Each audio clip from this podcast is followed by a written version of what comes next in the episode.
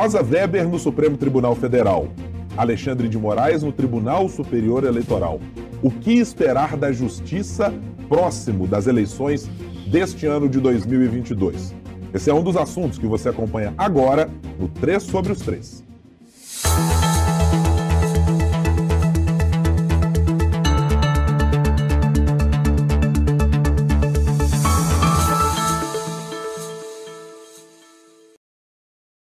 E para conversar conosco nesta quinta-feira, quando estamos fazendo a gravação do nosso podcast que trata dos três poderes da República, Executivo, Legislativo e Judiciário, como sempre, estão por aqui os meus companheiros de bancada e de boas, boas não, ótimas conversas. Nosso âncora do Super N, primeira edição, Rodrigo Freitas. Tudo bem, Rodrigo? Como tudo vai? Tudo bem, tudo bem, Guilherme. Prazer estar com você mais uma vez. Eu estou dando spoiler hoje sobre a temática que a gente vai discutir, né? Fazendo aquela piadinha boa para começar ali em alto astral, o nosso 3 sobre os 3. Hoje eu estou de rosa. Não que... Weber, mas de rosa. Que belíssimo estilo, hein? É, com essa eu vou direto a Brasília para fazer contato com o nosso Ricardo Correia, editor-chefe do Tempo Brasília. Oi, Ricardo, como vai? Olá, Guilherme. Olá, Rodrigo. A todos que nos acompanham em todas as plataformas, as diversas plataformas, tanto em áudio quanto em vídeo. Um prazer mais uma vez falar com todos vocês. Exatamente. Ricardo já deu a senha para você que não nos acompanhou nos dois primeiros episódios, aqui nos três sobre os três. É só você nos procurar no seu principal tocador de podcast, aquele que você prefere, que usa habitualmente. Estamos disponíveis em todas as plataformas. E para você que está mais habituado para vídeo, pode nos procurar também no youtube.com.br o tempo e também no nosso portal, o tempo.com.br podcasts. Todas as quintas-feiras a gente traz aqui um novo cenário para ser avaliado por nós, três, sempre integrantes aqui na bancada, sobre os três poderes da República, fazendo uma dobradinha entre o Distrito Federal e a capital mineira, trazendo assuntos também do nosso estado. Então vamos começar sobre a nossa pauta principal do dia de hoje. A gente vai dar uma atenção especial à justiça, em especial nesse momento em que estamos chegando. Estamos nos aproximando, faltando aí pouco menos de três semanas para as eleições. É... E claro que a justiça, ao longo dos últimos anos, não sei se a precisão que eu estou dando é exatamente essa. Acho que talvez ao longo da última década ou dos últimos 20 anos, a nossa relação com a justiça com o Supremo Tribunal Federal, com os tribunais, menos os regionais, mas os tribunais uh, que têm um escopo maior de alcance da política brasileira, me parece muito evidente que ela se modificou. Em outros tempos não víamos, não prestávamos tanta atenção em sessões do Supremo Tribunal Federal, em posições dos ministros, naquilo que era dito nas entrevistas, nos sinais que eram dados. Mas esse cenário se modificou, acho que radicalmente, a partir do mensalão, mas chegamos a 2018, quando há e me parece que de maneira inédita, um acirramento entre Poder Executivo, Poder Legislativo e o Judiciário. Para começar esse nosso papo, Rodrigo, queria as suas primeiras impressões sobre Rosa Weber, chegando ao Supremo Tribunal Federal. Já temos o ministro Alexandre de Moraes no Tribunal Superior Eleitoral. Como é que você olha para o cenário de justiça nacional e vê esse tipo de confronto que passou a se tornar muito mais habitual do que a gente teve por durante muito tempo? Tem algumas análises, Guilherme, Ricardo, amigos, que a gente pode fazer. É, mas antes de fazer essa análise sobre Rosa Weber e, por exemplo, o Tribunal Superior Eleitoral, queria acrescentar uma coisa que você disse agora há pouco sobre esse acompanhamento mais de perto do brasileiro em relação à justiça. Isso ficou muito evidenciado do mensalão para cá, e eu concordo com isso. E tem um outro elemento que facilitou muito é, a, a, o acesso do brasileiro ao judiciário, às instâncias superiores, porque a justiça dos estados continua sendo uma coisa meio que escondida, as pessoas não conhecem, não, sabem quem é quem. A TV Justiça. A TV Justiça tem um papel importante nisso, porque começou a transmitir ao vivo as sessões plenárias do Supremo Tribunal Federal, começou a evidenciar aquilo que os ministros costumam dizer e meio que caiu por terra aquela máxima de que juiz fala pelos autos, né?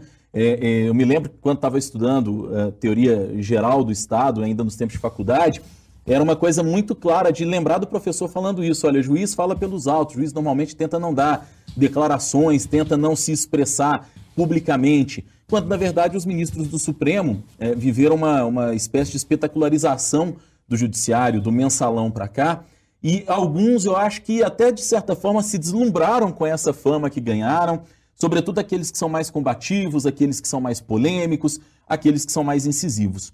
Estou dizendo tudo isso para falar, Guilherme, Ricardo e amigos, que, na minha avaliação, nós vamos ter de agora para frente, inclusive agora nessas eleições, muito possivelmente com o segundo turno que está se anunciando, pelo menos no plano nacional, nós vamos ter um Supremo Tribunal Federal com a presidente mais discreta, e a ministra Rosa Weber é a mais discreta entre os 11 ministros do Supremo de maneira disparada, e vamos ter uma justiça eleitoral mais ruidosa, porque a postura do ministro Alexandre de Moraes, que é, comanda o TSE, é uma postura mais ruidosa, uma postura mais firme. Então, se for para reduzir a análise, digamos assim, depurar a análise, acho que vamos ter um Supremo mais discreto e uma justiça eleitoral que vai gritar mais, digamos assim, nos ouvidos do brasileiro.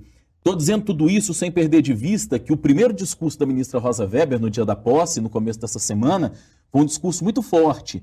E foi um discurso com recados muito bem dados e que, inclusive, irritou alguns bolsonaristas. É bom que se diga, viu, Guilherme? É, é, eu acho que essa análise pode, de fato, Rodrigo, resvalar naquilo que a gente percebeu ao longo dos últimos anos como sendo a tônica de como ministros se manifestam. É, alguns com manifestações que são muito mais efusivas, é, casos do ministro Gilmar Mendes, que é um ministro talvez o mais político ou com as relações políticas mais estreitas com o Poder Executivo, do que quaisquer outros ministros dos quais a gente tenha notícia. Talvez é, a gente pode incluir Dias Toffoli também nesse mesmo, nesse mesmo campo. É. Recentemente foi presidente do Supremo e com uma pegada bastante é, é, política, politizada, é, né? É, numa ideia de que o Supremo Tribunal Federal teria que funcionar como uma espécie de mediador, assim, é, algo inclusive que é bastante turvo do ponto de vista e, e é. controverso. Acho que a palavra ideal é, essa, Rodrigo.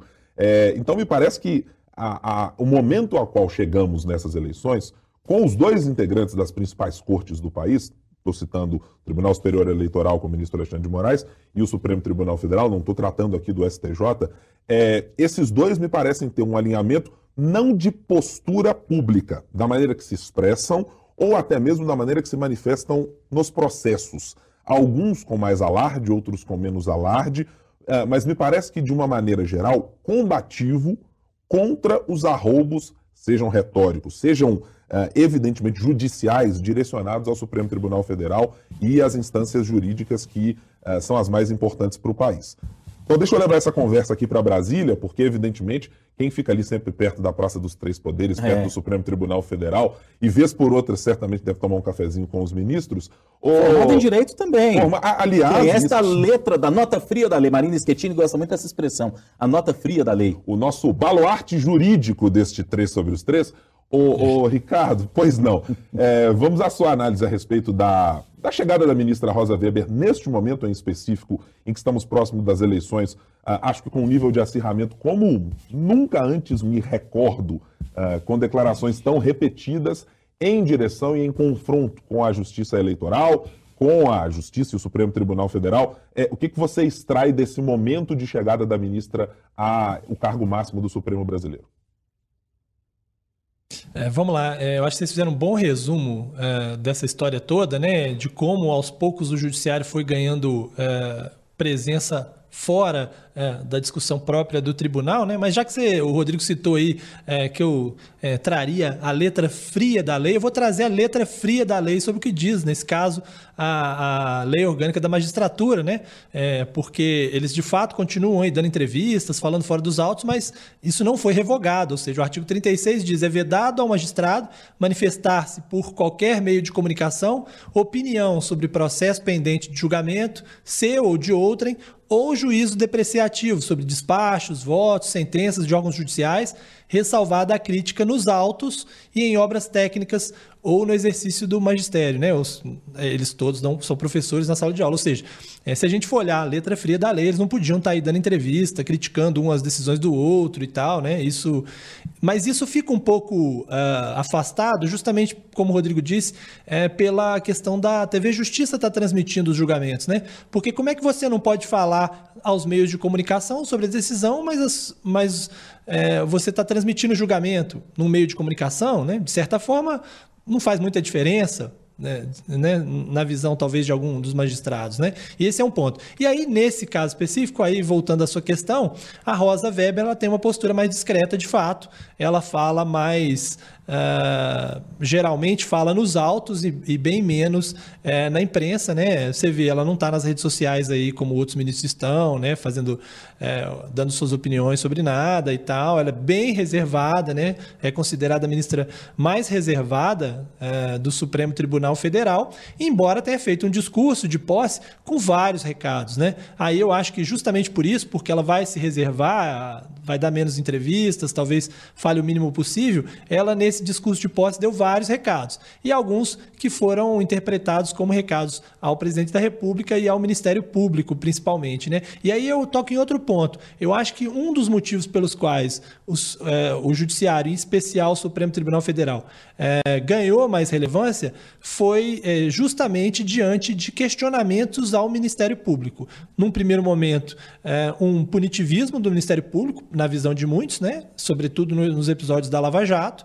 fizeram com que o Supremo Tribunal Federal, no final, é, embora num primeiro momento concordasse com a maior parte das decisões do, do Ministério Público Federal, é, tivesse uma posição mais garantista, né, como se diz, é, inclusive anulando o caso lá do, do, os casos lá do Lula, e num segundo momento, é, com o fato de o Ministério Público estar é, a, é, enxergando passivamente essa, essas situações diante do governo Jair Bolsonaro, já que a gente tem um, um Procurador-Geral da República e uma Vice-Procuradora-Geral da República que tem intenções de virarem ministros do Supremo Tribunal Federal e contam com o presidente Jair Bolsonaro é, para falar disso. Eu, é, sobre esse aspecto específico do Ministério Público, que eu acho que tem uma, uma ligação com, com essa posição do Judiciário, eu até tenho depois um, um bastidor para falar um pouquinho.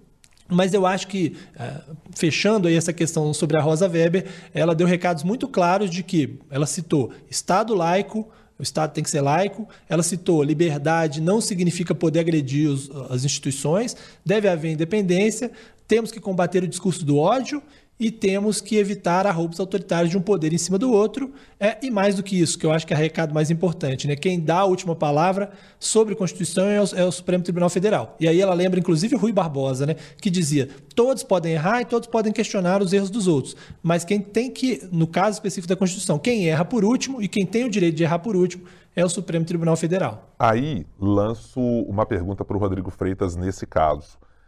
Nesse ponto específico citado pela ministra Rosa Weber, Rodrigo, quando trata de Estado laico, você compreende como um recado direcionado interna corporis ao Supremo Tribunal Federal, e vou nominar, evidentemente, aqui o ministro apontado pelo presidente Jair Bolsonaro, indicado por ele como terrivelmente evangélico, André Mendonça, ou a sua percepção é de que aquilo também se espraia para o discurso do presidente, que tem sido um defensor voraz da ideia de que o país deve ser um país cristão e, por isso, regras religiosas de alguma maneira deveriam se sobrepor ou se tornarem uh, iguais na hora de se decidir questões jurídicas do país. Penso eu, Guilherme, que esse recado vale para os dois lados, mas foi mais para fora. Foi mais para fora porque, querendo ou não, hoje, dos 11 ministros que nós temos no Supremo, aquele que de repente faria algum ativismo religioso, digamos assim, seria justamente o ministro André Mendonça. Nem o ministro Nunes Marques, que também foi indicado pelo presidente Jair Bolsonaro, nessa seara religiosa, me parece que tem, que tem alguma atuação ou que tenha se manifestado assim de uma maneira. Para começar, que não foi indicado com essa, essa pecha de terrivelmente evangélico como é, quis o presidente Bolsonaro em relação ao André Mendonça. Na minha avaliação, é um, um recado que vai para o lado de fora e a gente tem visto na campanha algo que a gente viu ao longo desses últimos três anos e meio, mais de três anos e meio de mandato do presidente da República, que é muitas vezes a confusão entre religião e política, entre aquilo que é o institucional e o que é o religioso. Né? Então, o recado para mim fica muito evidente e por isso desagradou tanto os bolsonaristas. Eu não vi na esfera do, do judiciário ninguém meio que reclamando, mesmo que a boca miúda, reclamando ali entre os dentes, não, não notei esse movimento mas entre os bolsonaristas ficou muito evidente. E aí, eu retorno ao 7 de setembro, que a gente discutiu aqui na semana passada, quando naquela infeliz comparação das primeiras damas que o presidente quis fazer, Sim. ao se referir à esposa dele, Michele, e a esposa do ex-presidente Lula, a Janja, quando ele diz que a Michelle é uma mulher de Deus, quando ele diz que o. E quando a própria Michelle diz que o, o, Brasil é um país do Senhor, ela tem repetido isso insistentemente nos eventos, nas propagandas e etc. Então, esse recado vai para o lado de fora. E outra coisa a se destacar, e que acho que é um recado muito claro: o combate ao discurso de ódio. E ela usou essa expressão discurso de ódio, que é uma coisa que está muito presente, que é uma coisa que a gente viu essa semana no debate da TV Cultura, é, é, praticado por um bolsonarista, o deputado estadual Douglas Garcia contra Vera Magalhães, nossa companheira jornalista, que, que mais uma vez foi alvo da ira dos apoiadores do presidente Bolsonaro, que dessa vez teve até a reprimenda de, de, apoiadores do presidente, do filho do presidente, o Eduardo Bolsonaro, do, do candidato ao governo do estado apoiado pelo presidente, o Tarcísio de Freitas, ex-ministro.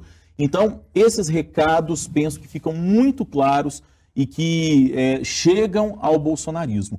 Mesmo tendo sido um discurso é. sem palavras talvez tão duras como em outras vezes, Ricardo, a gente já viu de, de outros ministros e de outros presidentes do Supremo, pelo menos na minha avaliação, o recado foi muito certeiro. Se não tão duro nas palavras, talvez com um pouco mais de.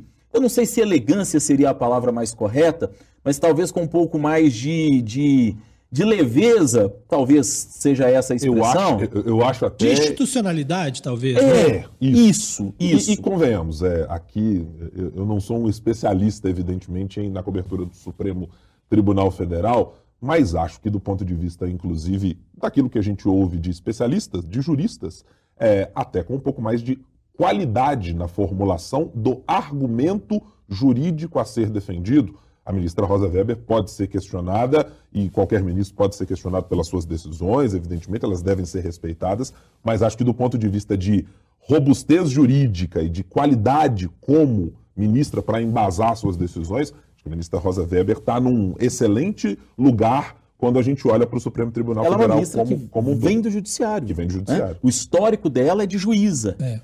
Diga, Ricardo.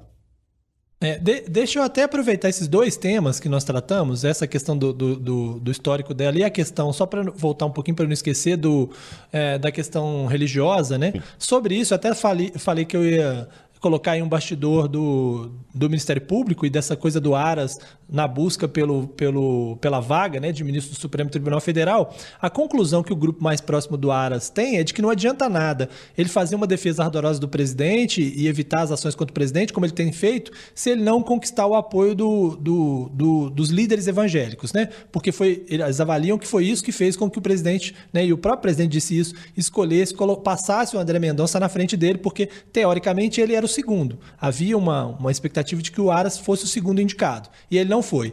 E aí, por causa disso, ele está buscando esse público evangélico se aproximando deles. Inclusive, um advogado, um importante advogado mineiro, é, tem feito essa tarefa, porque ele é próximo da bancada evangélica, e tem feito essa tarefa de aproximar o Aras desse público. Ele levou até recentemente o Aras num evento da Assembleia de Deus lá em Goiás para apresentar o Aras a eles e mostrar, falar assim, olha, vocês não precisam ter preocupação, ele também tem é, visões cristãs e tal, porque eles acham que, é, por mais que o presidente seja grato ao, ao, Aras, possa ser grato ao Aras, caso seja reeleito e tenha a oportunidade de indicar mais um, que sem apoio dos líderes evangélicos ele novamente será atropelado por alguém, é, e aí tem várias pessoas que estão de olho, inclusive é, né, Humberto Martins aí do, do Super, é, Superior Tribunal de Justiça, é, que tem uma, uma, uma, postura mais evangélica, vamos dizer assim, do que o, uh, o Aras. Né? Esse é o primeiro ponto. E segundo, sobre a trajetória dela, é até interessante porque ela, embora juíza de carreira, e embora tenha sido primeira colocada no vestibular de direito quando passou e, e, e, se formou como a primeira da turma, como a melhor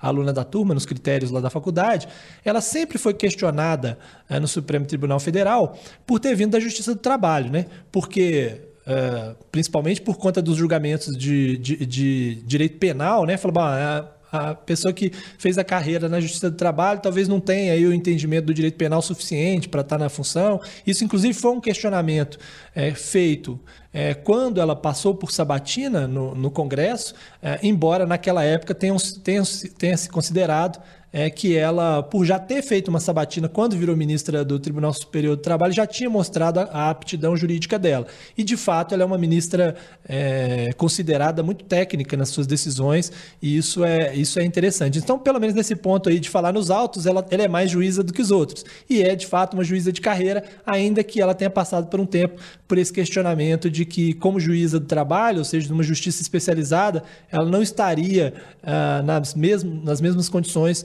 de outros juízes que vieram do Ministério Público ou da advocacia para tratar de temas relacionados ao direito penal, o que é, na verdade, uma grande bobagem. Né? É. Sabe o que, é que me chama a atenção? É, eu, eu, vou fazer uma pergunta para vocês dois. O, Ricardo, é, a minha religião importa para você? Se eu sou católico, espírita, evangélico, seja lá o que for? Não. Importa para você, Guilherme? Não, nenhuma importância. A religião de vocês dois, para mim, tanto faz. O que importa para mim, é, aqui nesse nosso ambiente, que é um ambiente de trabalho, é a qualidade técnica comprovada que você, Guilherme, tem, que você, Ricardo, tem também, e que supostamente eu tenha. Vocês já notaram que a gente, de certa forma, naturalizou esse, essa coisa do o ministro tem que ser evangélico, ou o ministro tem que ser conservador. Ora, gente, se o Supremo Tribunal Federal é uma corte que é a guardiã da Constituição, por que, que a gente tem que ficar, né, a partir do que foi é, é feito pelo próprio presidente da República, porque isso veio é, de lá para cá, e aí a gente vai chegar certamente na discussão se o correto é o presidente ou não indicar o ministro, como a gente faz aqui no Brasil e em outros lugares do mundo também. Mas nós estamos perdendo de vista, e isso me preocupa absurdamente, a discussão que é mais importante, que é a qualidade técnica do sujeito, que é se ele conhece a Constituição, que é se ele é um defensor da Constituição, porque o Supremo é o guardião da Constituição, é a mais alta corte do Brasil e a corte constitucionalista. E tem aí um ponto, Rodrigo, que eu vou é, inteiramente concordar com todos os pontos que você disse até agora, é, é, que me preocupa também na mesma medida, que é a sacralização do debate público brasileiro. É. Para além da justiça brasileira, e acho que isso me preocupa é, sobremaneira na justiça, porque é o espaço em que se pretende que a racionalidade e que o peso de pontos de vista A ou B, de provas materiais é, e de uma avaliação distanciada das coisas, e distanciada deve ser distanciada da religião, deve ser distanciada das crenças, deve ser distanciada de eh, uma série de fatores para que o juiz tenha a sapiência, a sabedoria de, ao juridicamente julgar algo, levar em conta questões que não estão relacionadas às suas crenças pessoais, mas um entendimento de que o respeito às minorias, de que religiões de maior ou menor quantidade de pessoas estejam lá.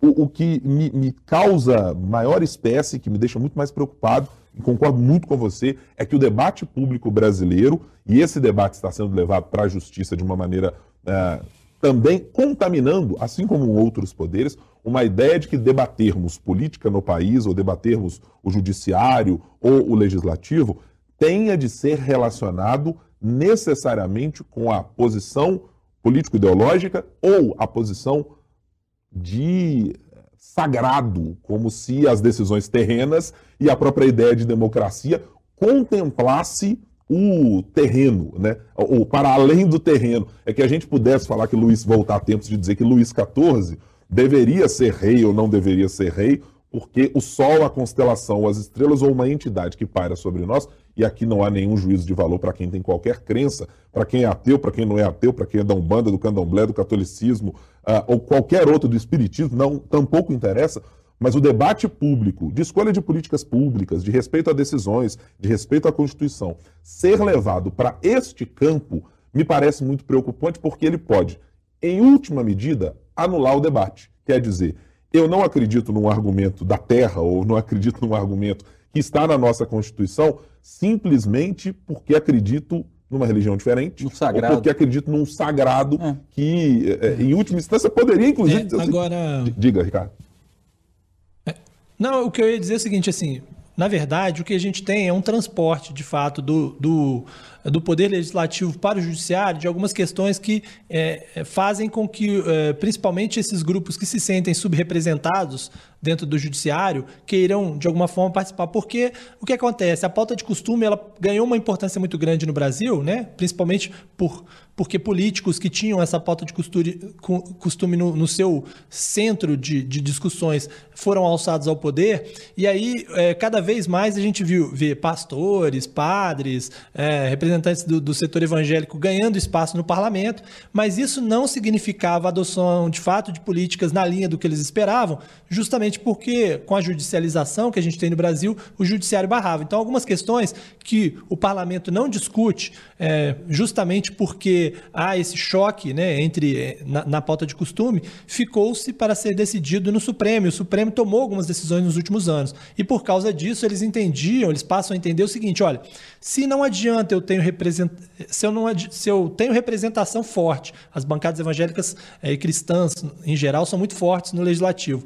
E se, se eu tenho essa representação, isso não é suficiente para eu fazer avançar a pauta que eu entendo ser a pauta dos costumes, eh, então eu preciso ter representação no judiciário para discutir essas questões do ponto de vista é, dessas religiões. Né? Eu não estou nem endossando esse pensamento, mas é, é, esse o raciocínio que se faz para começar a cobrar é, que no judiciário também importe a religião do sujeito, é, embora eu também ache que isso não deveria ser um, um ponto a ser considerado. Né? O problema é que a distância entre a indicação e o aparelhamento nas instituições brasileiras ela é separada por apenas uma linha tênue. E o resultado pode ser evidentemente trágico à medida que a gente adote critérios que não são os, os mais saudáveis para é olhar a letra da lei. É uma linha tênue com um elefante tentando se equilibrar em cima dela. O desenho, o desenho é muito claro, fica cada vez mais evidente quando a gente escuta essa avaliação do Ricardo e, e com, com, com, razão e aquilo que a gente estava dizendo. E, e para complementar, eu quero trazer esse, esse debate para a nossa roda aqui também, ainda tem a PEC 275 que voltou a ser discutida, né? E a PEC 275, ela quer o quê? Aumentar o número de ministros do Supremo e que, num, num caso de reeleição do atual presidente da República, se essa PEC passar, ele teria a possibilidade de indicar mais quatro ministros do Supremo. Nós sabemos como é que o critério de escolha vai ser, vai, vai, ser feito, né? vai ser dado, qual critério vai ser, vai ser utilizado. E, e eu queria lembrar a quem está nos ouvindo, a quem está nos assistindo, que esse tipo de expediente de aumentar a quantidade de ministros da, da mais alta corte do país costuma ser um artifício utilizado por ditaduras. Vou lembrar dois nomes que não são, evidentemente, é, alguns dita um ditatorial, né? já temos essa convicção, acho que plenamente formada, e outro que caminha a passos largos para aprofundar ainda mais. Se a gente pegar o que é Viktor Orbán na Hungria e o que foi e o que deixou de legado Hugo Chávez na Venezuela, artifícios utilizados nessa mesma, nesse mesmo conteúdo da PEC citada por você, Rodrigo, estão presentes exatamente nesse tipo de lugar, que um dia se arvorou na condição de democracia. Mas não criticam tanto a Venezuela? Mas que está cada vez mais distante disso. É, judiciário certamente voltará a ser pauta aqui no nosso 3 sobre os 3, dada a importância que tem e que terá certamente nessas eleições, mas eu vou fazer aqui um cavalo de pau para que desçamos para Minas Gerais um pouco, Opa. porque afinal de contas temos uma semana. Aqui. É, se organize, por favor, puxe, uh, acomode-se na cadeira, porque agora vamos falar um pouquinho sobre o nosso Estado. Rodrigo, temos pesquisas data tempo dessa semana indicando movimentos importantes. Uh, eu não sei se importantes para todas as campanhas, mas pelo menos para a campanha principal que lidera as intenções de voto desde o início do nosso levantamento ao longo desse ano, e estou falando especificamente de campanha para o governo de Minas Gerais, uh, parece que todo mundo que está olhando para o governador Romeu Zema nesse momento está cada vez mais tendo que utilizar binóculo e com menos possibilidade de olhar só com os óculos ou de se aproximar de alguma maneira dele. Alexandre Calil, Carlos Viana, todos eles indicando nos nossos levantamentos que não estão conseguindo encontrar uma chave de discurso, uma conexão com o eleitorado para cumprirem o seu objetivo principal nas suas candidaturas, que é vencer essa eleição há outros objetivos que pairam em relação a seus aliados políticos. Hum. Mas o objetivo principal, até o momento, tem sido cumprido com êxito do ponto de vista da campanha de Romeu Zema, que é conseguir abrir uma vantagem bastante expressiva. Cara, tem uma série de coisas que a gente pode dizer. Primeiro que essa distância de 30 pontos, né, na casa dos 30 pontos, é algo muito significativo e o Datatempo está batendo, inclusive, com outros institutos de pesquisa que estão mostrando um cenário bastante parecido e, e me parece bastante real. Quando a gente observa o interior de Minas, me parece algo bastante real. Nós temos alguns fatores que, para mim, é, explicam e explicitam esse resultado que as pesquisas estão mostrando. Primeiro, é, é, que o governador Romeu Zema ele não tem um primeiro mandato marcado por grandes realizações, por uma grande marca. Mas para o mineiro está ficando muito evidente que ele conseguiu arrumar a casa. E o arrumar a casa que eu falo, por mais que ah, vamos se, vai se fazer o questionamento, ah, mas ele não pagou as, as dívidas, governou amparado numa liminar, sustentado por uma liminar que é, é, não, não fez com que ele pagasse a dívida do Estado.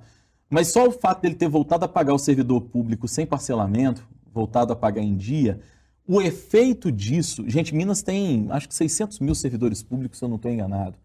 É, o efeito disso, se você pensar que cada servidor público, de repente, tem família, tem três, quatro pessoas em casa, e tem outras pessoas, e tem amigos, e tem um, um círculo em volta dele, isso é representativo. Vai além apenas do factual, Rodrigo, e passa para aquela história quando a gente diz sobre segurança.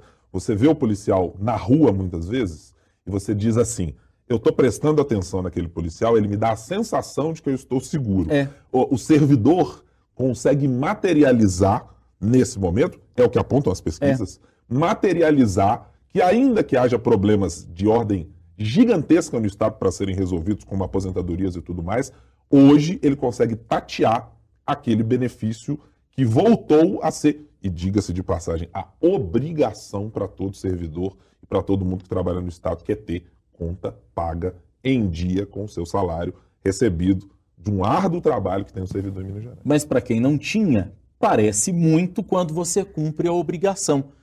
E, e, o governador, do ponto de vista da comunicação, ele trabalhou bem isso. Sim. É um mérito que ele tem, aliado ao jeitão mineiro, que é uma coisa que no interior nós sabemos que uh, uh, gera uma, uma, certa identidade. Em lugares onde a gente pensava que o Zema pudesse estar mal, em, em lugares como o norte de Minas, o nordeste, o noroeste do estado, os vales Jequitinhonha e Mucuri, o governador está muito bem, as pesquisas, a, o, o, dado estratificado das pesquisas mostra que ele está muito bem. Então, você tem um governador que fez esse papel de arrumar a casa e que agora está prometendo que o segundo mandato com a casa arrumada ele vai poder fazer mais. E lembrando que tem um acordo da Vale, que é um dinheiro manchado de sangue, é verdade, mas que é um dinheiro que vai ser utilizado para uma série de obras e, e ele está usando isso na campanha, porque muitas dessas obras, talvez as de maior fôlego, as de maior peso, ainda não começaram. Esse é um ponto. E o outro ponto, Guilherme, Ricardo e amigos, é que nós temos um cenário em que os competidores do governador Romeu Zema não ajudaram muito. É. Primeiro, vamos pegar o Alexandre Calil, que é o segundo colocado nas pesquisas. É, o Alexandre Calil foi reeleito muito bem em Belo Horizonte, mas começou um segundo mandato na cidade muito mal politicamente, muito mal costurado com a Câmara. E isso representou uma dificuldade. Outra coisa foi que o Calil, todo mundo sabia que ele ia ser candidato. Ninguém tinha dúvida disso, mas toda vez que você perguntava para o Calil, na hora certa nós vamos decidir, com aquele jeitão Calil de ser. Né? Então ele não. E, e, e aí, só falso para quem está vendo, porque todo mundo sabia. Gente, o Calil botou o Fuad como vice, porque o Fuad era o homem de confiança dele, para que ele fosse candidato ao governo do Estado. Mas essa coisa de que, ah, eu tô, tô preocupado em governar Belo Horizonte. Balela, porque queria ser candidato, eu, eu, assume que é melhor. Eu concordo contigo, Rodrigo, nesse ponto, mas eu vou fazer razoavelmente aqui um advogado do diabo antes de passar por Ricardo. Ah. Eu também me peguei nesse mesmo argumento durante muito tempo de que o, o, o ex-prefeito Alexandre Calil não fez campanha. Mas eu fiquei pensando no seguinte: quem faria campanha com Alexandre Calil no interior? Vejamos. Ele não estava até então aliado com o PT. Não tinha a menor noção porque, convenhamos, fez a sua campanha de 2016 e as campanhas é, que fez até hoje, sentado de casa num formato de campanha muito diferente do formato de rua. nem fez campanha. Nem sequer fez campanha. Mal saiu da rua, mal saiu de casa. Tampouco conta com o apoio do PSD, de parlamentares que são, na sua maioria, zemistas. Eu sempre me peguei imaginando o seguinte: imagine se Alexandre Calil tivesse ido ao interior do estado em março desse ano quem estaria próximo de Alexandre Calil? E aqui não digo que acho que ele deveria uh, ter uh, ficado da mesma maneira que esteve, não. As pesquisas estão mostrando que talvez tivesse aprofundado um pouco mais. Viagens, conhecimento pelo interior, talvez algo pudesse ser diferente do retrato de momento da nossa data-tempo.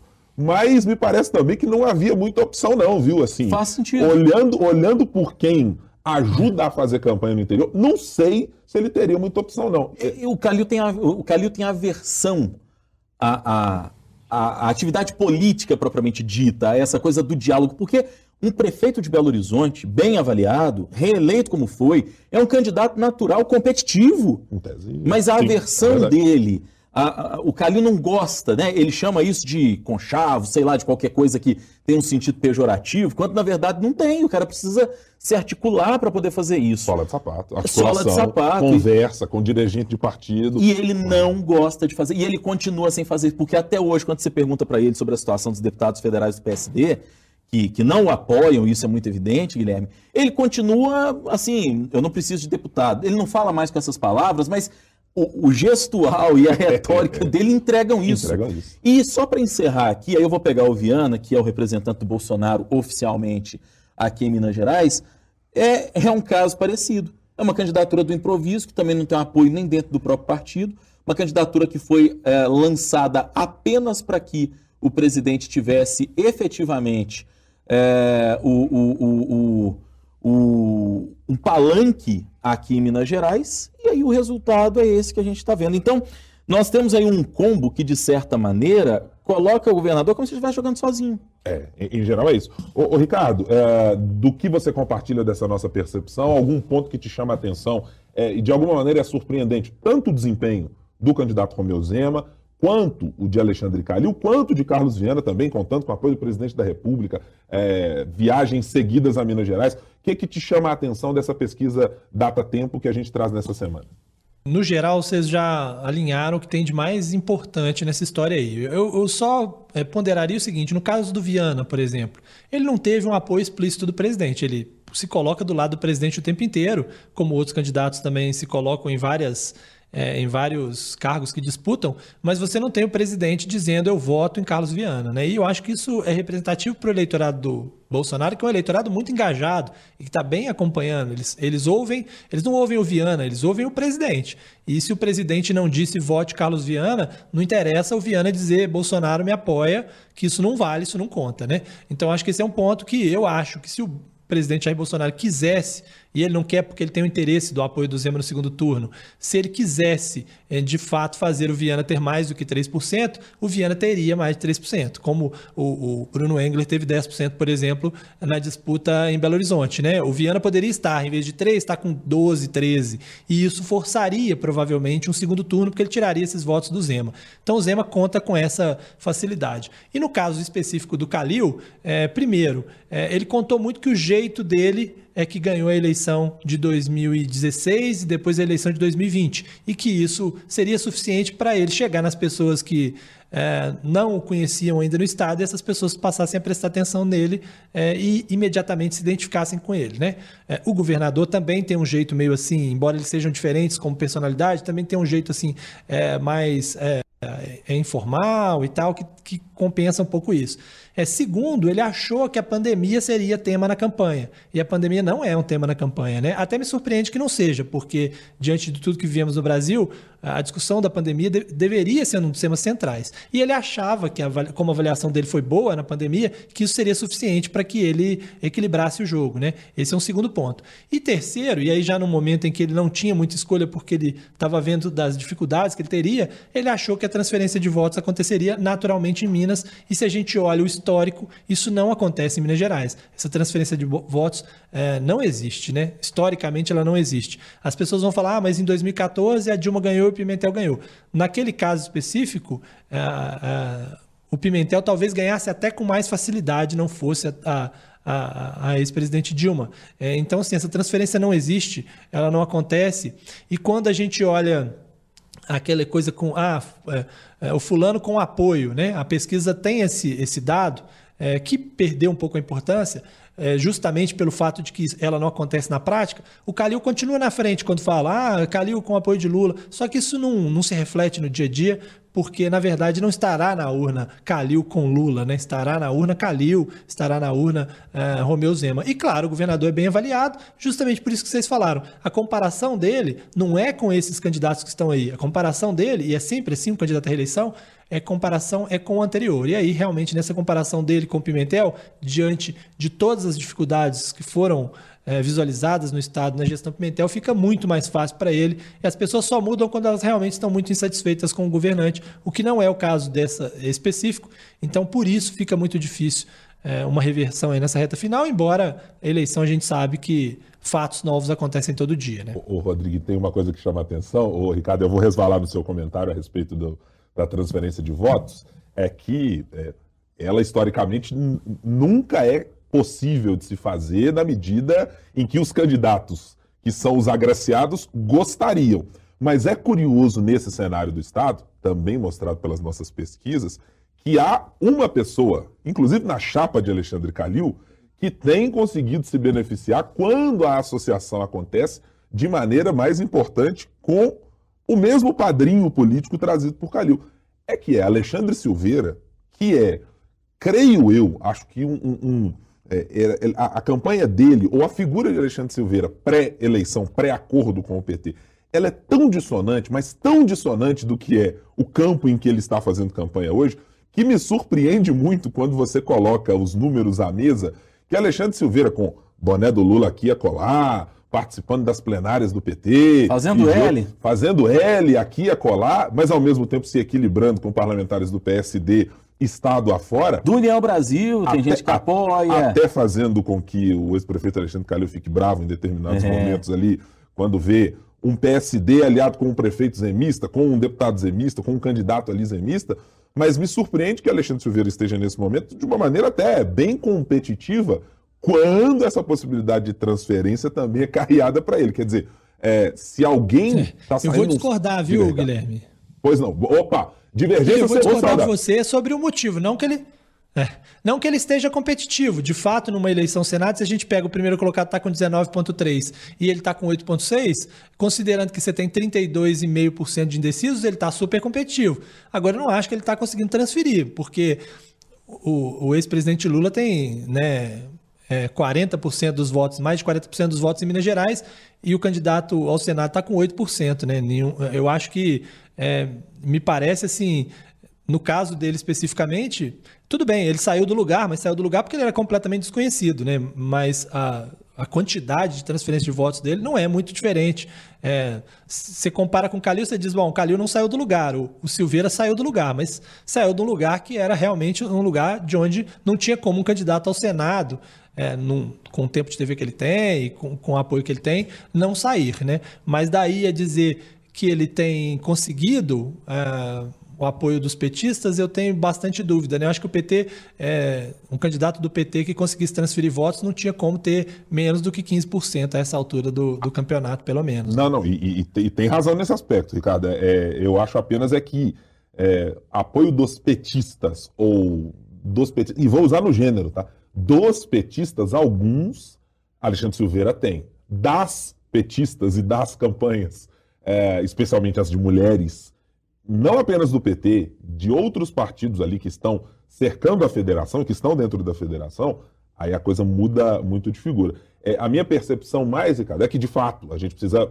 matizar aí o, o cenário do Senado, do alto grau de desconhecimento com que faz com que muitas vezes os candidatos passem a ser conhecidos, mas não necessariamente por serem atrelados a, a isso. Mas eu acho que, inevitavelmente, a máquina de campanha que envolve um candidato como ex-presidente Lula, envolve o candidato Jair Bolsonaro, é, eu acho que de alguma maneira ela é capaz de tracionar, é, mas de fato fica a dúvida se isso é pelo desconhecimento e o eleitor passa a conhecer, ou se é mesmo por algum fator de transferência de voto é, que possa ocorrer. Eu acho que de, de fato tem isso mesmo, Ricardo. De, deixa eu te dar até um dado aqui para a gente poder falar sobre isso, né? É o dado de desconhecimento do Alexandre Silveira.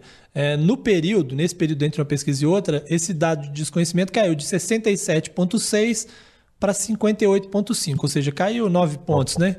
9 pontos. E nesse cenário de 9 pontos, a gente viu ele subindo uh, de só pegar o dado aqui certo, de 5,6 para 8,6. Ou seja, desses 9 pontos, ele conseguiu aí 3 pontos, né? É, Pouco acima da dentro margem dessa né? questão Mas- de desconhecimento. Considerando que tem três candidatos, considerando que tem três candidatos que estão disputando mais é, firmemente, né? Ele pegou 30% aí desse, desse coisa do desconhecimento. Agora me chama a atenção muito o desconhecimento dos candidatos, que de fato mostra aquilo que, se, é, é, se eu não me engano, foi o Marcelo Aro, é quem disse que de fato o último voto a ser decidido é o voto de senador, né? Porque o desconhecimento de todos os candidatos é muito grande. O, o Cleitinho, por exemplo, que está em primeiro, né? Que tem 19 pontos, está em primeiro, ele tem 49,9, ou seja, metade do eleitorado não conhece Cleitinho, não tem conhecimento suficiente. E ele é o primeiro colocado. E dele para baixo, todo mundo tem mais desconhecimento. Silveira, 60, e- é, quase 60% de desconhecimento, o próprio Marcelo Aro, 63%, e por aí vai. Não tem ninguém que é candidato ao Senado que seja conhecido.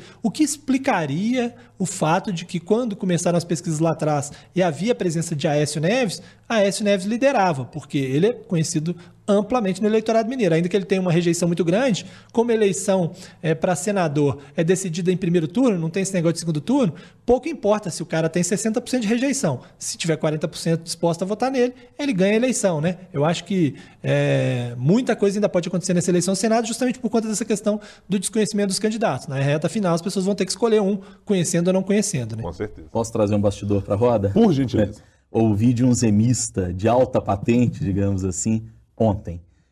O governador, que hoje é um padrinho político muito interessante aqui em Minas Gerais, vai trabalhar muito para tentar fazer o Marcelo Aro vencer a eleição. Análise: é melhor ter o Marcelo Aro no Senado do que ter o Marcelo Aro num cargo de secretariado do governador Romeu Zema. Aguardar para ver. Faltam aí é, menos de 20 dias para as eleições. A gente vai ver se isso vai se confirmar de verdade.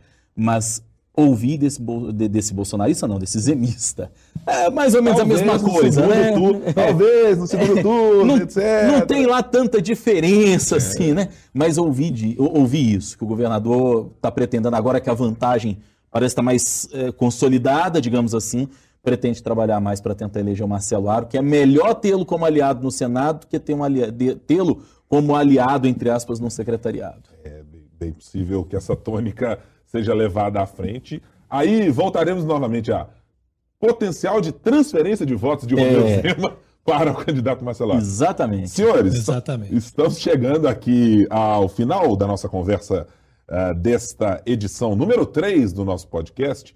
E hoje, Ricardo, com muita satisfação que eu posso dizer e garantir que ainda bem não há chá de absolutamente nada Aí no é copo de Rodrigo. Freitas. Aí é que você se engana. Não, mas, bom, pelo menos na prévia aqui, nos bastidores, antes Só de não começar, falei. antes de começar o evento, eu olhei para a caneca, não havia nenhuma coloração. Só não falei. Veja bem, Ricardo, eh, foi possível já ver aqui de Copinho relance na imagem, copo tradicional, né, um copo americano, Continuo. com, com conteúdo absolutamente adequado para o tempo seco de Brasília. É isso aí. mas já que chegamos a esse momento, Exato. pois não, Rodrigo Freitas, o que há na caneca de Vossa Senhoria nessa edição do podcast? Mais uma vez é um chá.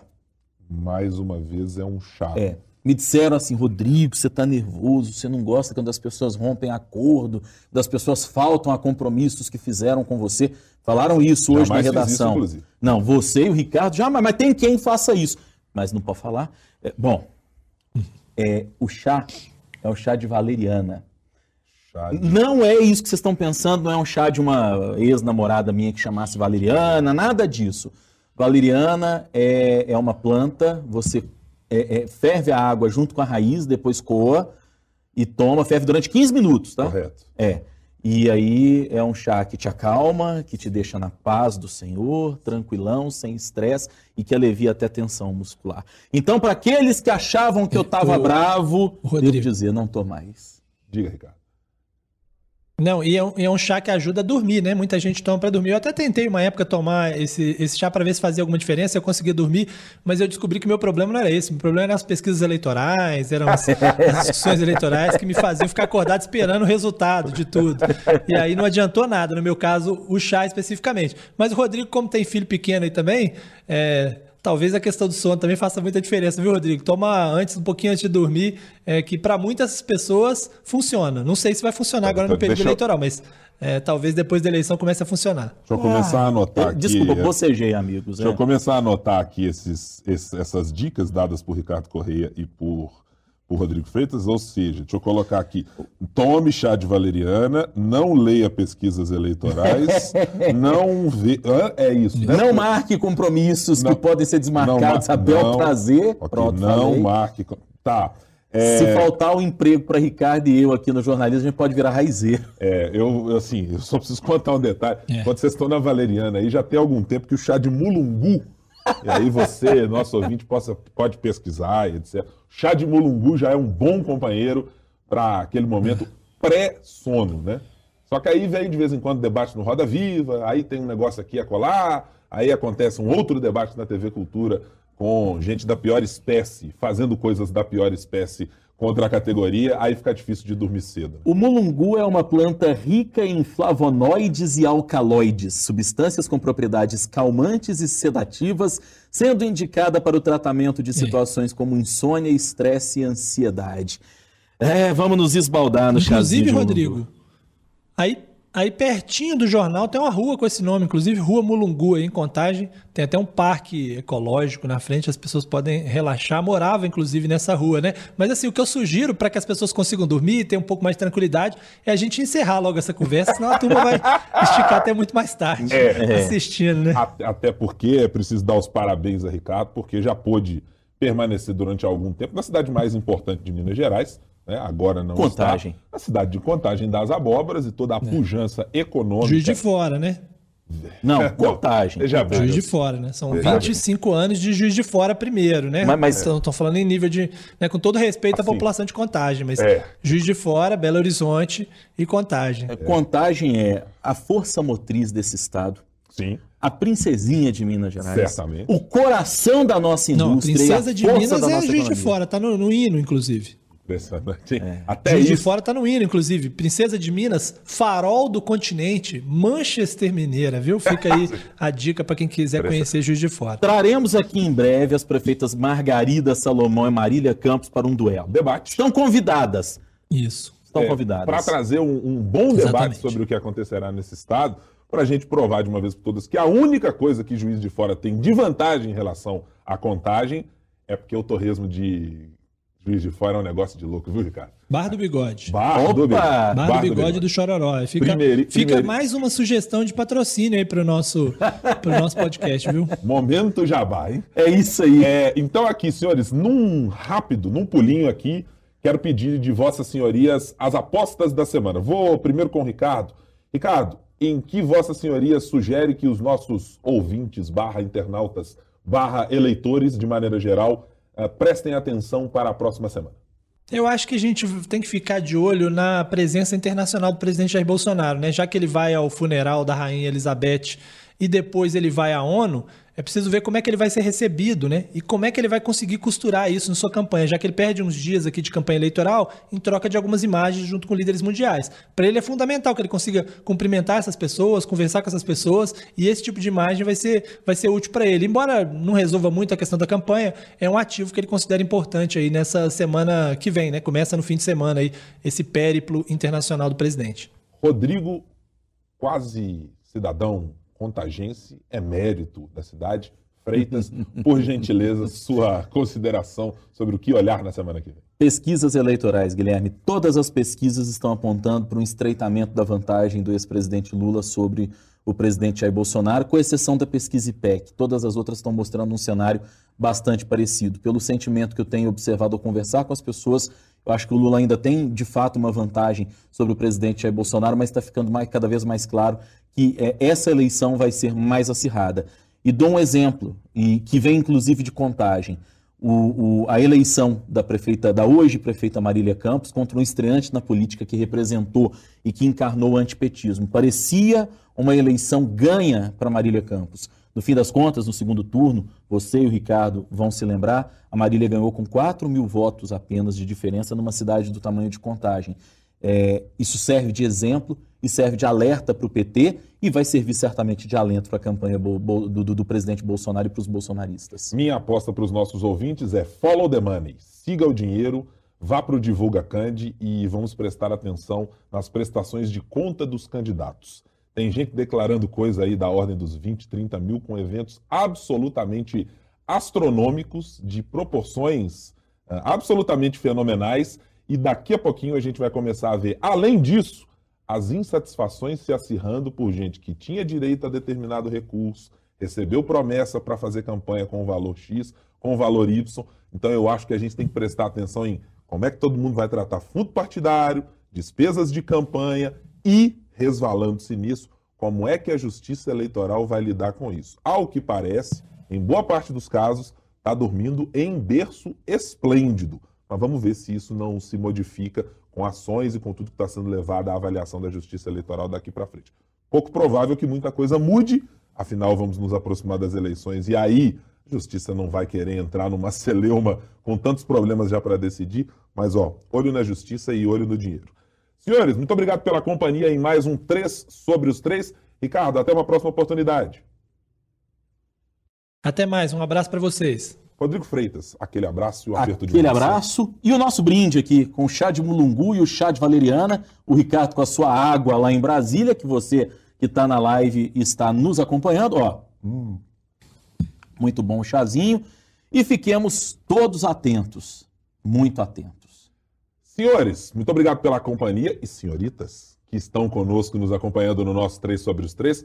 Faça o seguinte, você gostou do nosso podcast? Está acompanhando pela sua plataforma de preferência? Compartilhe nas suas redes sociais, assine o nosso podcast para sempre ficar informado quando tivermos os nossos episódios. A gente sempre traz um novo episódio para você às sextas-feiras, fazendo um balanço do que foi a semana e esperando que você esteja aqui na próxima semana conosco ou quando você quiser nos ouvir. Fique à vontade, espalhe para geral e o 3 sobre os 3 estará aqui sempre para analisar a política nacional, a política local e os três poderes da República. Muito obrigado pela sua companhia. Tchau, tchau.